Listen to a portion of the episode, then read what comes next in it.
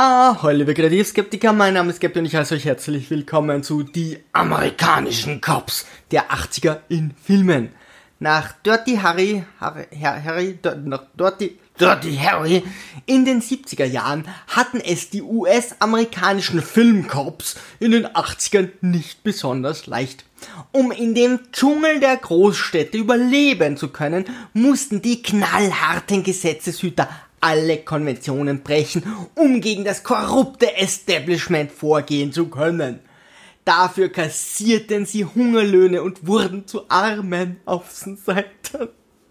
Frauen waren damals noch sprechende Vaginas, durften im Notfall auch geklatscht werden und besonders mit Verbrechern wurde nicht gerade zimperlich umgegangen. In 48 Stunden schliff Jack Cates den Verbrecher Luigi Hammond zwei Tage lang durch San Francisco und lieferte sich mit ihm eine ordentliche Schlägerei, während Lieutenant Maria, ernsthaft, Maria in die City Cobra den Leib seines Kontrahenten auf einen Haken spießte und ihn dann bei lebendigem Leib verbrannte. Auch Mark Kaminski entzündete einen fluchenden Kriminellen in der City High Cobra High, City High anzünden, WTF, verprügelte einen Mörder, ging sogar gegen die Mafia vor, die die Polizei und die Justiz schmierte und sprengte ein gesamtes Industriegebäude in die Luft, um nur um untertauchen zu können? Hä?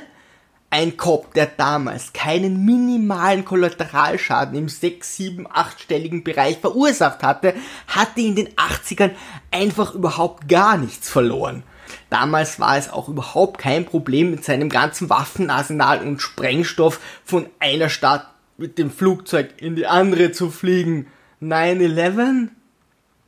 So verwüstete John McClane McLean in Stirb langsam ein Hochhaus und einen Flughafen, während sich sein Kollege Karl äh, Winslow von Alle unter einem Dach mit den inkompetenten Vorgesetzten des FBI Johnson und Johnson herumschlagen musste.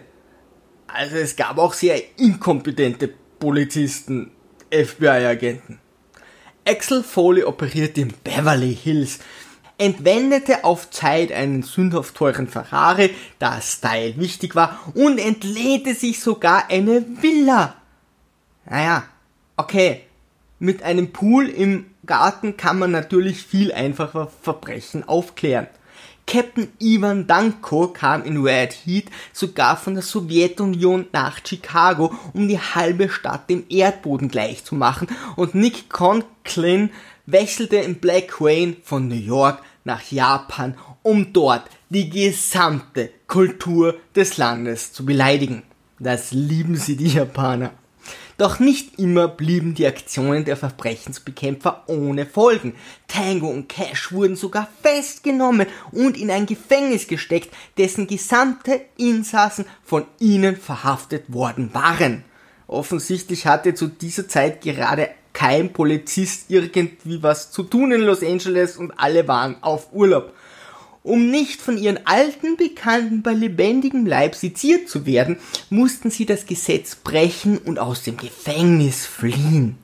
Und schlussendlich war dann noch der selbstmordgefährdete Martin Wicks aus Lethal Weapon, dem ohnehin alles egal war und der einfach jeden Verbrecher erschoss, der ihm vor den Lauf kam. Zum Glück sind diese Zeiten der Gesetzlosigkeit vorbei und die harten Jungs mussten den eloquenten Kollegen aus den Rosenheim Cops und den Bullen von Tölz weichen.